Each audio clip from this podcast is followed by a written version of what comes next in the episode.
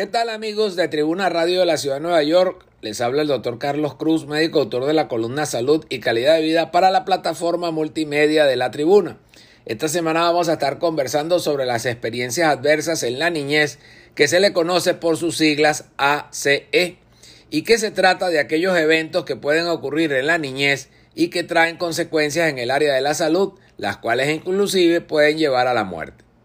La Escuela de Medicina Robert Wood Johnson realizó un estudio donde determinó que el 61% de los adultos en los Estados Unidos en 25 estados reportaron haber tenido ACE y también que una de cada seis personas han experimentado cuatro o más tipos de ACE.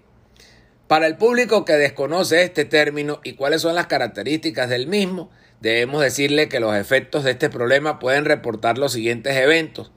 abuso infantil que incluye el abuso físico y sexual, la negligencia infantil, enfermedad mental de uno de los miembros del núcleo familiar, testigo de la violencia doméstica, consumo de drogas ilícitas en el hogar por parte de alguno de los miembros de la familia, alcoholismo en algún miembro del núcleo familiar, encarcelamiento de uno de los padres, divorcio de los padres, muerte de uno de los dos padres o los dos, y el acoso por bullying en las escuelas y colegios. En cuanto a los efectos que pueden ocasionar en la salud inmediata y futura de nuestros niños están los siguientes. Consumo de alcohol y drogas, enfermedades del corazón, pulmón e hígado, depresión, enfermedades de transmisión sexual y violencia de pareja. De estas consecuencias, una de las de mayor importancia es la depresión, porque esta puede conducir al suicidio. Y debemos recordar que según el Centro de Control y Prevención de Enfermedades de los Estados Unidos, las estadísticas de suicidio reportan que para el año 2020 habían 12.2 millones de estadounidenses reportando haber tenido pensamientos suicidas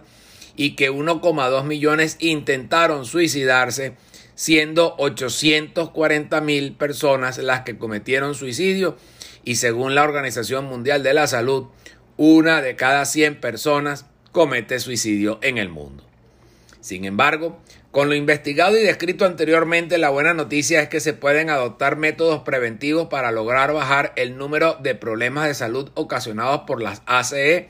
y ello se puede alcanzar con el fomento de la información de forma educativa a nivel de las escuelas y colegios, la organización de cursos para adultos y jóvenes a los fines de enseñarles el manejo de conflictos, el estrés y así reducir la violencia.